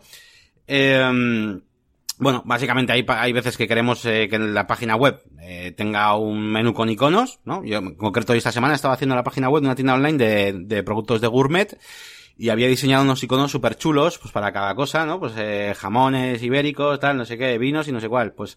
Y bueno, básicamente, a ver, yo, tú te puedes hacer un, un menú ahí con Elementor y como quieras ahí a mano, pero yo quiero utilizar los menús de WordPress. Entonces, es muy interesante que el, el, menú, el widget de menú de Elementor, tú lo puedes poner y sin tocar nada, metes este plugin y eh, ya te permite, te sale como una casillita para que puedas meter una imagen a cada elemento de menú. Eh, Es un poco una solución intermedia. Lo más bonito del mundo sería que ya no que el elemento de menú tuviera la imagen asignada, sino que la imagen fuera la de la categoría y el menú sacase la imagen de la categoría, ¿vale? Pero hasta que llegue a ese punto, de que no sé cómo se podría hacer, eh, pues esto es una solución intermedia para que hagáis vuestros menús eh, con iconos, que, que, no se puede, no se puede, me refiero a iconos personalizados, ¿vale? No un icono así de, de Dash Icons, ¿vale? Un icono que hayáis hecho vosotros. Así que bueno, ahí está el menú image. Así que ahora ya además ya puedo hacer el reto de la Picón Castro completamente, porque era una de las era una de las pegas, ¿no? Realmente ese menú. Pues eso es trampa. Precisamente tienes que hacerlo y decir, esto no lo he podido hacer. ya, también, de verdad, eso es lo interesante al final, sí, sí. Bueno, la segunda herramienta que os recomiendo es una página web que alguna vez la hemos comentado, pero no la hemos puesto así como, como herramienta, que es una página web que se llama Awards, pero con tres W, ¿vale? Es A W W Arts, ¿no? Awards, que son premios eh, a los mejores eh, diseños de páginas web, ¿vale? Entonces, bueno, es una herramienta que utilizo bastante, pues para ver, pues, tanto tendencias como salirme un poquito de la zona de confort del diseño de las páginas. Y, y nada, podéis eh, pues explorar distintos diseños por distintas eh, categorías que tiene la página web y demás. Y nada, pues y más, pues a la hora de, de, mm, de nutriros de, de, ideas y creatividad, pues os recomiendo esta página web para ver pues proyectos web. Recalco que esta semana he estado viendo la página web de, de un proyecto de, de Adidas, ¿no? De que es como son unas playeras como retro y han hecho una página web como a lo viejo, ¿no? Como a los 90, pero súper escutre, pero mola al mismo tiempo, ¿sabes? Y nada. Sí, porque, porque lo tiene todo. Lo he estado viendo antes y es que lo tiene todo. Tiene sí, sí. las barras en la construcción, los GIFs, todo, todo. Sí, sí. No, luego, luego pinchas y tiene como incluso minijuegos y, y todo, ¿eh? Pero, pero bueno, que está guapa. Lo dejaré también en los, en, lo, en la caja de los, vamos, de los, comentarios, iba a decir, de los enlaces para que la veáis. Vale, pues yo, fíjate que no me había dado cuenta, si estado ocupado, que no he añadido ninguna herramienta. Qué raro que no se me haya ocurrido. Y seguro que en mi web tengo, he recopilado alguna, que eso sí, he recopilado bastantes enlaces. Pero bueno, eh, dos herramientas web que ya tenía en mi lista aquí en el, en el buffer de herramientas. Una que utilizo, os vais a reír, es convertcase.net, convertcase.net, para transformar textos eh, minúsculas, mayúsculas, la primera de todas las pasco mayúsculas, ese tipo de cosas. Simplemente pegas el texto, le das a la, a la opción que quieres y te aparece convertido. Y pues nada, la, es que me encanta porque la web carga súper rápido y la utilizo bastante. Y el segundo recurso de hoy que es Dafont, una web mítica donde, eh, bueno, la descubrí contigo, ¿no? Eh, donde de descargar fuentes gratuitas, eh, comillas para uso personal, comillas, y, que está organizada por categorías súper bien, puedes elegir que tenga ñ y acentos, puedes poner un texto predefinido, alguna cosa más, no se me ocurre nada más, y por supuesto descargar, instalar y, y a funcionar. Vamos, yo es la que utilizo siempre. Sí, yo también, está muy bien. Eh, antes de pasar a ninguna otra cosa, Yannick, eh, tenía abierto por aquí el codex con, la función de registro register post type y el showing rest que hablábamos antes por defecto es false. Es, es falso. Por eso, lógicamente, el tipes sin la opción era falso. Vale, vale. Así que que lo sepáis. Eh, si no os funciona, mm, tenéis que marcar el showing rest o añadirlo al código showing rest true. Vale. Eh, pues nada, pues eh, nada, ya hemos terminado con las herramientas. Eh, vamos a pasar, yo creo que ya directamente al... Bueno, sí, iba a decir eh, a Futuro, pero eso igual lo vemos después. No sé si tenemos alguna cosilla que comentar. Eh, me parece que no. Así que... Mm, no. Vamos a ir directamente al tema central, que son las comunicaciones. Así que bueno, vamos a ver eh, un poquito cómo hemos organizado esto. Vamos a hablaros un poquito de, para nosotros, eh, pues ya sabéis, los sistemas de comunicación, pues ya sabéis, email, teléfono, videoconferencia, presencial, un poquito los, los métodos más típicos. Y cuál para nosotros es la, el orden de preferencia y por qué, y cuál va a ser pues el más rentable, que nos, nos, haga perder y demás. Y luego yo sí que, por lo menos por mi parte, os daré os diré cómo, cómo organizo yo las comunicaciones o cómo tengo yo eh, pues establecido esto en mi, en mi trabajo, ¿vale? Que, que de hecho no va a coincidir, yo creo, exactamente con, con nuestra recomendación principal, pero claro, pues porque también, eh, pues digamos que al final también tenemos que medio adaptarnos un poquito al tipo de cliente que tengamos y demás. Así que bueno, por un lado va a estar como el mundo ideal, ¿no? La, utopía que, a la que tenemos que apuntar. Pero, y luego por otro lado, pues os, os, diré mi, realidad, ¿vale? Así que bueno, vamos a comenzar un poquito mm, con esto.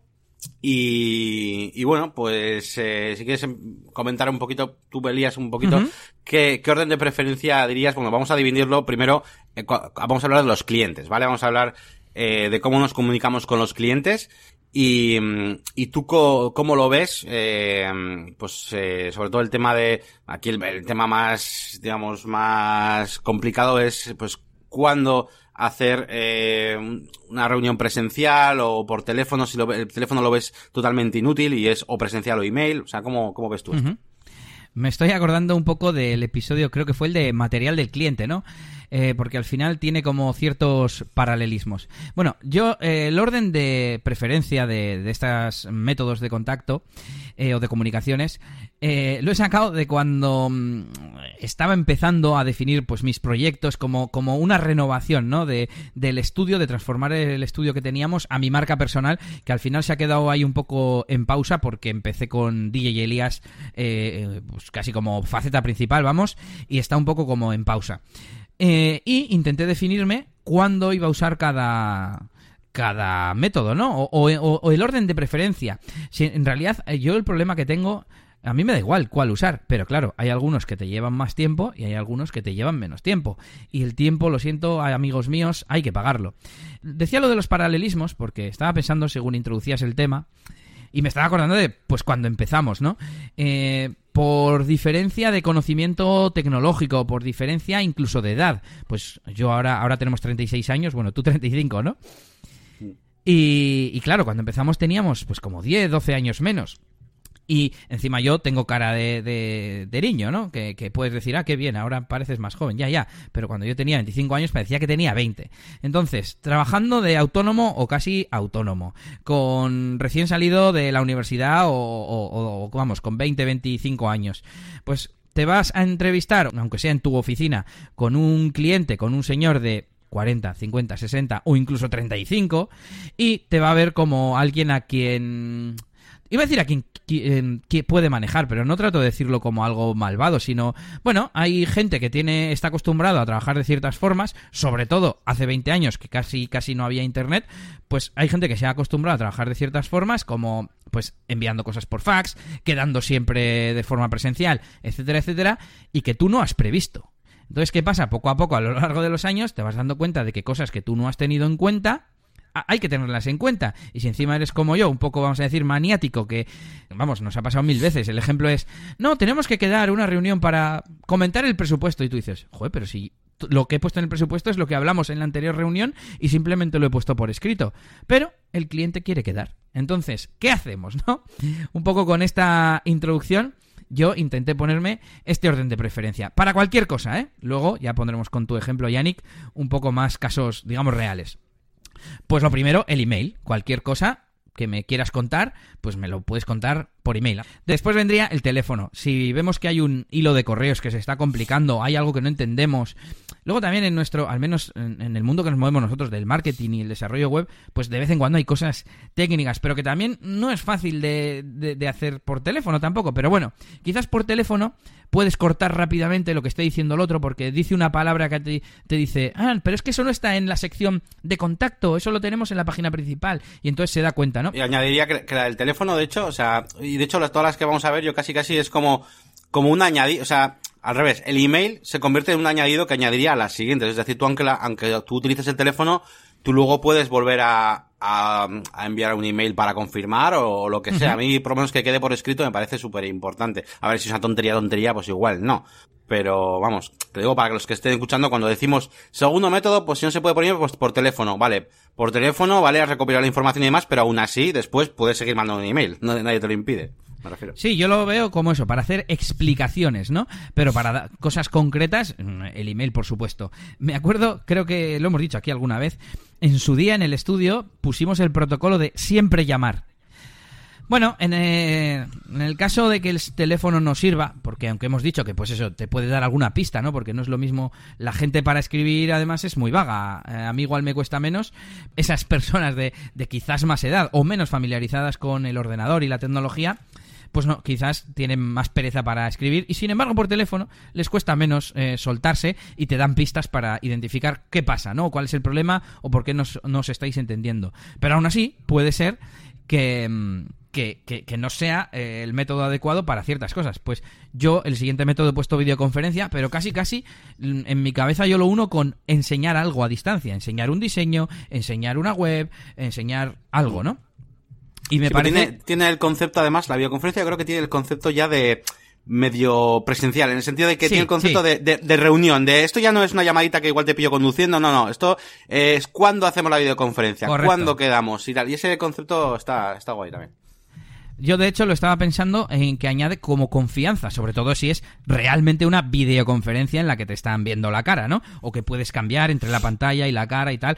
Yo mm, creo que no he hecho nunca ninguna con un cliente, pero Oye, yo en su día me lo planteé como una alternativa, ¿no? Para no tener que desplazarme, gastar combustible, etcétera, etcétera.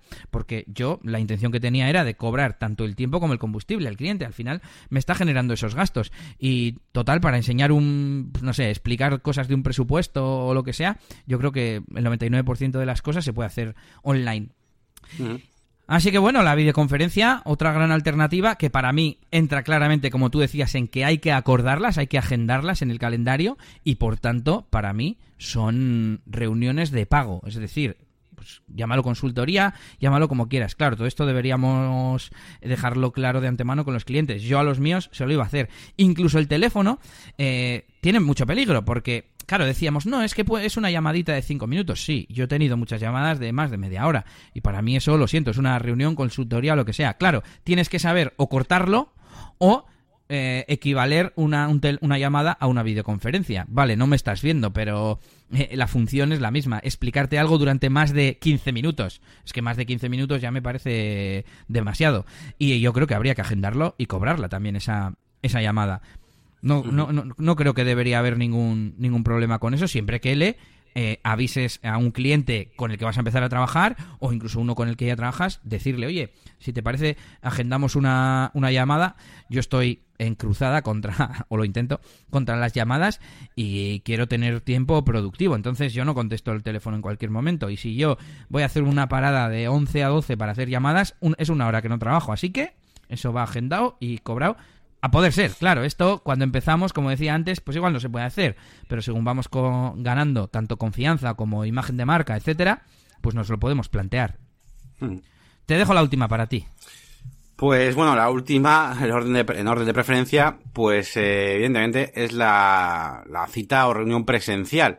Eh, que a la hora de comunicar pues información pues es la, evidentemente la que más recursos nos va a quitar vamos a tener que primero vamos a tener que, que, que reunirnos en un lugar físico eh, que bueno, no todo el mundo, pues quizás tiene, yo qué sé, todo adecuado para que, pues para hacer una reunión. Igual uno trabaja en freelance en su casa, o vete a saber. Y ya tienes que quedar, pues en algún sitio, pues neutral, que sea algún rollo. Bueno, en el caso de que tengas ya un lugar físico, o incluso que estés en una agencia o lo que sea, ya supone que en ese momento, pues ojo, que la sala de reuniones no esté ocupada, que no sé qué, que no sé cuál. Eh, luego aparte, pues evidentemente que muchas veces, yo no sé, por lo menos en mi caso, cuando se agenda una cita presencial es muy fácil que ya no sea una persona, sino que sea una, igual el jefe de proyectos y el desarrollador, igual el desarrollador y de repente mientras están hablando con él llaman al diseñador porque está a mano.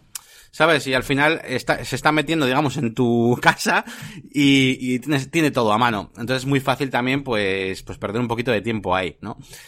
No sabía si lo estabas poniendo como algo bueno o como algo malo. No, no, como algo, como algo malo realmente. Y, y luego por último, pues, eh, que claro, pues que al ser una cosa, pues, o presencial y demás, pues, eh, al final todo va a terminar, al igual que, que en otros métodos que estamos viendo, como es con el teléfono, al final todo va a terminar en, en, en que tienes que realizar una especie de transcripción de todo lo que ha ocurrido en la reunión, de informe, un documento, para luego, pues, eso, confirmarlo todo, con ta, ta, ta. Entonces, claro, eh, tanto la videoconferencia como la presencial son ya, son ya reuniones, ¿vale? Entonces, eh, eso sí que te va a hacer que luego tengas que hacer, perder bastante tiempo en ese informe del que, que decimos. Claro, eh, un teléfono, un email son, suele cosas más pequeñitas, entonces, pues ahí suele dar un poco más igual esta parte, pero la presencial, desde luego, pues tiene además todas ya va, Además ya va escrito, teléfono, sea corto o sea largo, hay que transcribirlo, pero bueno, sí, si es una llamada de esas de cinco minutos, en un par de frases, igual se resume, ¿no? Pero bueno, sí, sí. Eso es.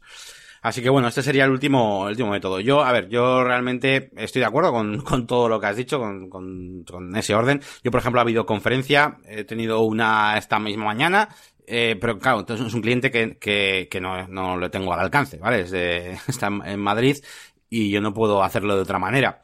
Eh, pero era, o sea, la videoconferencia para mí sustituye a la reunión presencial. No, ninguna de las otras dos casos, ¿no? Te voy a hacer dos comentarios, uno sobre las reuniones presenciales. Eh, realmente lo estoy pensando y a mí si vienen a mi oficina, pues no me importa, ¿no? En lugar de hacer videoconferencia, hacer reunión presencial. El único inconveniente real sería lo que has dicho, de tener tu propia oficina, que esté preparada para tener a varias personas allí o lo que sea. Pero bueno, eh, se podría equivaler, claro, siempre y cuando la otra persona esté dispuesta a, desplazarse. Al final, uno de los dos eh, bandos se tiene que desplazar. Hmm. Y la otra mm, eh, cosa que te iba a decir son dos anécdotas respecto a reuniones. Una fue con un cliente que fue para una renovación web que era relativamente sencilla, pero como eran varios en la empresa y tenían que coordinarse, había varios departamentos y tal, eh, llegué a tener mm, para hacer el presupuesto una reunión con ellos, eh, varios emails y tal, y lo que decía antes, hice un presupuesto en el que se dejaba por escrito todo lo que se había hablado con lo que ellos ya estaban de acuerdo. Entonces solo tenían que, que, aprobar el precio o, matizar alguna cosa, ¿no? Y eh, quisieron quedar y yo les decía, pero, pero no entiendo para qué es la, reunión. Además, en este caso yo todavía no tenía la política de mm, te cobro si me reúno. Y, y no hubo manera de convencerle y decirle, es que no sé para qué es la reunión. Tipo, si solo tenéis que leer, o sea, que aceptar o no aceptar el presupuesto. Eh, además, digo otra cosa, por mucho que se vaya a cobrar, por ejemplo en este caso, para mí era totalmente innecesaria la reunión. Con lo cual también hay un tema ahí de, de, de, de no sé, de efectividad o de... voy a decirlo como algo idealista, ¿no? Si yo monto un estudio es para hacer páginas web, no para hacer reuniones, ¿sabes? Y, y, por supuesto, hay una fase de consultoría, de preparar el presupuesto y tal. Pero no, cuando yo empecé a hacer esto, yo no pretendía hacer reuniones innecesarias que encima no iba a cobrar, ¿sabes? No, no, claro, claro. Y es, es complicado. La otra anécdota más rápida, eh, una empresa que le, hice, le hicimos, tú y yo, una página web y necesitaban formación porque no se aclaraban muy bien y tal. Y pues al final nos... Eh, fue una reunión como obligada por parte de la directiva, pero en la reunión iban a estar pues otros empleados que son los que iban a manejar la página web. Y cuando llegué allí, nadie sabía para qué era la reunión. Solamente les habían dicho que tenían que estar y no tenían ni nociones básicas de en qué consistía la página web ni nada. Menos mal que en este caso era formación, se había definido como formación, no como reunión, que eso también es importante porque parece que cuando defines algo como reunión no se paga, es ah, para hablar cosas. Sin embargo, cuando lo defines como formación, como consultoría, como tal, eh, cambia la cosa.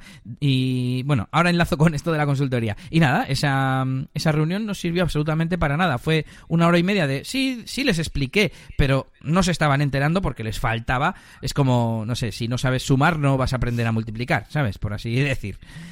Y lo de la consultoría, claro, a lo largo de los años, tú y yo nos hemos ido dando cuenta que una cosa es que alguien te venga y te diga un poco, pues nada, una sección, una página corporativa y nada, pues quiero estas secciones y tal. Y otra cosa es gente que ya tiene un proyecto mucho más profundo y que en realidad necesita una consultoría. Pero claro, nosotros lo tratábamos como hacer el presupuesto, ¿sabes? Y claro, eso es difícil identificar cuándo es...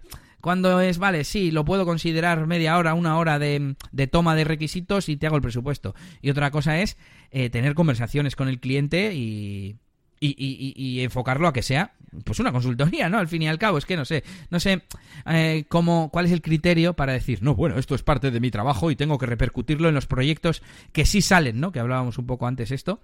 O es en plan, no, no, es que es injusto. porque si yo hago 10 consultorías y, y, solo salen 5 proyectos, las otras 5 consultorías, ¿por qué las tiene que pagar los de los 5 proyectos? Claro. A ver, eh, dices que, dices que de, en el caso de, de, no, de no cobrarlas, dices. O... Sí, eso es. Eh, si, eh, hay dos formas de hacerlo. Yo te lo cobro, hagas el proyecto o no, que lo hemos hablado algún día de, de, de llamarlo consultoría y cobrar X. Eh, o es hacer el presupuesto y entonces no lo tengo que cobrar. Es parte de mi trabajo, igual que tengo que gestionar las redes sociales, por ejemplo. Hmm. A ver, yo creo que todo depende de lo que te involucres. Nosotros al principio pues nos involucrábamos un poquito, cada vez más, y, y, como nos gusta lo que hacemos, pues al final cada vez nos involucrábamos más. Y le decíamos al cliente, joder, pues es que esto no está bien, es que esto tienes que ponerlo aquí. Y, y hoy en día te sigue pasando con los clientes. Y te pasan una cosa para poner una noticia en no sé qué sitio y les dices, joder, pero es que esto no está mejor en esta otra sección de tu web o lo que sea. Ese tipo de cosas hacen que que, que, que, tengas que gastar ese tiempo. O sea, nosotros según empezamos, eh, o sea, hay, hay muchas empresas que yo conozco que, que pues, alguna vez he tenido que subcontratar a alguna empresa o lo que sea, y son máquinas de hacer lo que les digas y ya está. Y no, no se van a involucrar ni por un momento, ni te van a decir, ni, ni aconsejar, ni nada. Y a nosotros, desde el primer día, nos sale hacer eso. Entonces, eh, evidentemente, si tú te vas a meter en esos rollos y vas a gastar tu tiempo, pues es que eh, tienes que cobrarlo de alguna otra manera. Mm, es que no veo la opción de no, de no cobrarlo y de comértelo en la fase del presupuesto, porque sí, tú te puedes comer una fase de presupuesto de una hora, dos horas, la que sea, con donde el cliente te dice lo que necesita, pero, pero es muy raro. Es que a mí, a mí me pasa muy pocas veces que el cliente, que el cliente me, me diga exactamente lo que, lo que tengo que poner en el presupuesto. Es muy raro. Es que es así, es como lo estás diciendo. Va, va, todo, bueno, al final es una evolución natural. Tú cuando empiezas eres una especie de robot, o no sé cómo decir. ¿Yo qué hago? Páginas web. ¿Y qué páginas web hago? Las que me dicen. Una web con estas secciones, vale, y la haces. Pero poco a poco, según vas aprendiendo, dices, no, pero esta no está, no está bien. Y, y se lo dices al cliente. Y claro, llega un punto en el que la gente no sabe hacer webs y el 90% o X, una gran parte, pues no está bien. O ni siquiera saben lo que quieren y quieren que les quieren que les aconsejes, entre comillas. Ellos te dicen, quiero una página web para mi empresa. Y tú le empiezas a decir, vale, ¿y qué, qué, qué, qué hacéis? ¿Qué no hacéis? Tal. Y claro, para ellos, el problema es que para ellos eso no es una consultoría. O está incluido, o es gratis, ¿sabes? Entonces Sí, sí. es difícil poner el límite. Sí. Y con esto, mm, dejo que pongas tú el ejemplo. Bueno, no sé si quieres decir lo de interna, porque es una tontería. Sin más, que para la comunicación interna tendríamos un, una preferencia cero que sería, al menos desde mi punto de vista, el gestor de proyectos. Y como he puesto aquí, anti-Slack. O sea, yo creo que las conversaciones hay que tenerlas en la aplicación que se use para gestionar los proyectos, sea un Trello, sea un gestor de proyectos dedicado, un Paymo, un, un lo que sea, y claro, que esa herramienta permita tener conversaciones. Oye, ¿qué tal va este informe? Pum. Y que no tenga que ser en un Slack porque me hace gracia siempre que veo los anuncios de Slack de, oh, que mm, haz tu trabajo más fácil. Sí, estando en un chat en el que para acceder al informe me lo tienes que adjuntar desde otro sitio. Joder, pues coméntalo dónde está el informe. O no sé si me, si me explico, pero bueno. Sí, sí. Y, lo, y luego vendrían el resto de, de, de métodos. Eso es. Vale, pues bueno, pues voy a comentar yo un poquito mi caso personal. Eh, lo primero de todo, eh, el orden de preferencia es el mismo, es decir, es email, teléfono, videoconferencia y presencial. Lo que ocurre es que eh, tenemos que tener en cuenta si vamos a conseguir nuestro objetivo. Es decir, si yo, eh, para, yo qué sé, ¿para qué? Para convencer al cliente de que me acepte mi presupuesto, no soy capaz de hacerlo por email, tendré que utilizar otro método. Pero no significa que, que no, elegi- no elegiría el email eh, si lo pudiera hacer, ¿vale? Porque el email al final nos va a ahorrar más tiempo. El problema es que yo, o bien por mis capacidades, o bien por cómo es el cliente, o por muchas, muchas cosas, pues quizás eso no soy capaz de transmitirlo, por ejemplo, por email, ¿no? De convencer al cliente o de explicarle, yo qué sé, me va a poner el caso más extremo, eh, cuando le presento la página web al cliente y se la enseño.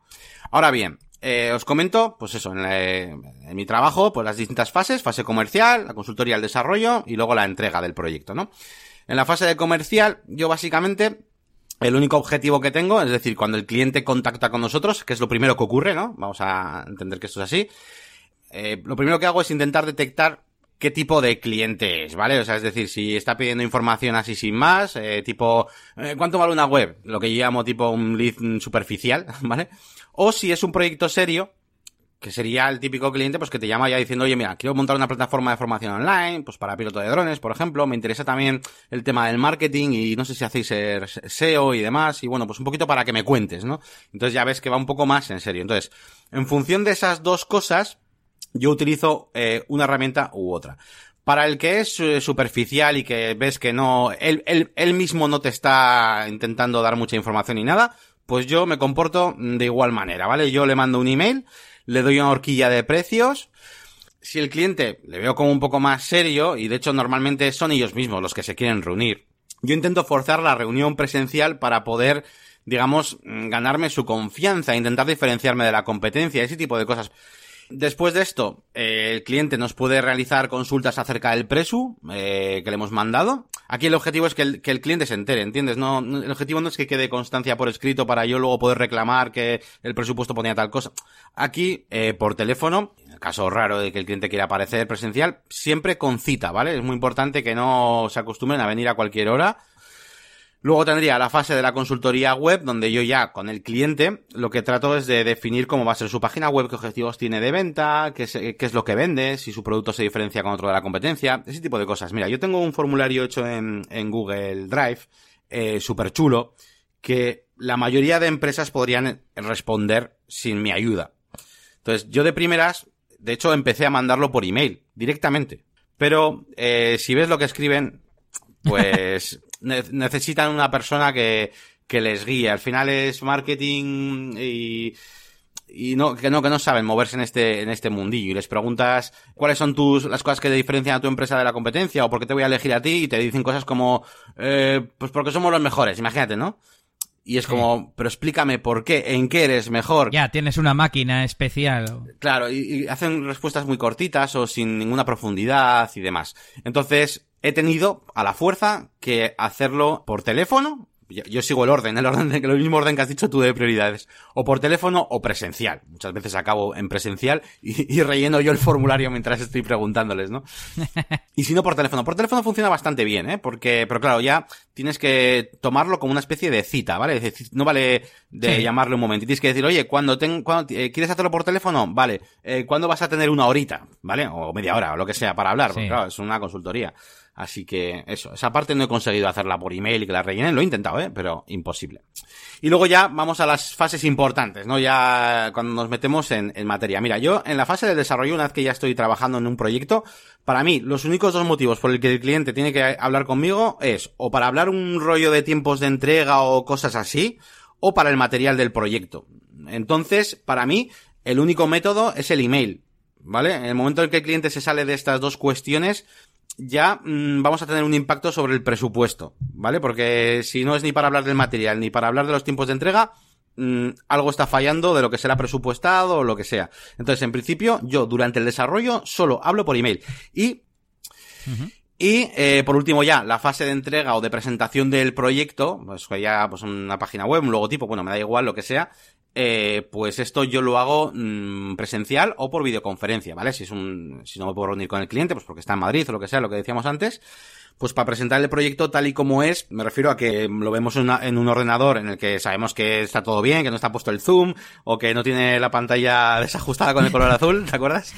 que nos ha pasado. Sí, sí, sí pues está el desarrollador, el, que, el diseñador, el que tenga que estar, y puede explicar, puede argumentar, que eso es muy importante, que argumentéis las cosas según vayamos eh, avanzando y enseñando en la web al cliente. Oh, yeah. Se va argumentando todo.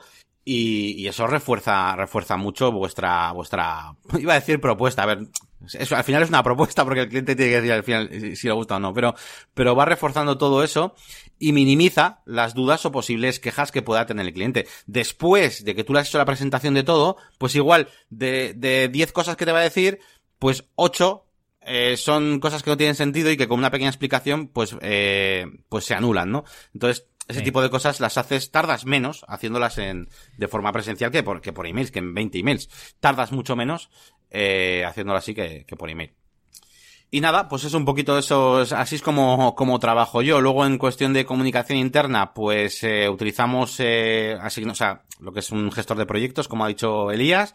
Eh, utilizo Asana para asignar las tareas y sobre todo los comentarios, ¿vale? Dentro, de, si el gestor de proyectos tiene para meter comentarios, pues genial, ¿no? Pues como Trello, Asana, bueno, todos. Yo creo que los gestores de proyectos tienen para, uh -huh. para comunicarnos de esta manera. Eh, las comunicaciones administrativas, todo lo que sea cuestiones de facturas, dinero, no sé qué, todo, todo eso evidentemente por email, que quede bien por escrito todo. Y, y nada, bueno, ya había, yo había apuntado aquí eh, que cuando que hay algunas veces en las que sí, que con el equipo, la comunicación interna, pues podéis hacer reuniones presenciales. Es más de, de asignación de tareas, claro, estoy teniendo en cuenta que hay una persona que distribuye las tareas y todo eso, ¿eh? Si no, pues igual sí que uh -huh. es más típico hacer las reuniones presenciales entre el equipo. Vamos a ponernos ya en modo conclusión. El objetivo de todo esto es ser lo más eficientes posibles, no perder dinero y no desanimarnos, ¿no? Que sería la parte de, de, de dedicar nuestra jornada de trabajo a, a, reuniones en lugar de hacer lo que realmente nos gusta y por lo que nos hemos hecho autónomos o hemos fundado una empresa. Es. Entonces, el primer consejo sería establecer un sistema de comunicaciones. Ese sería el primero.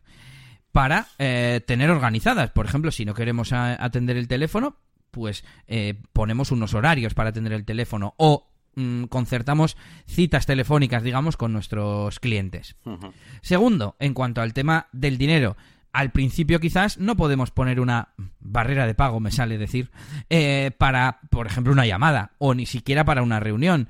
Pero poco a poco podremos ir caminando hacia no perder el, el, el tiempo, ¿no?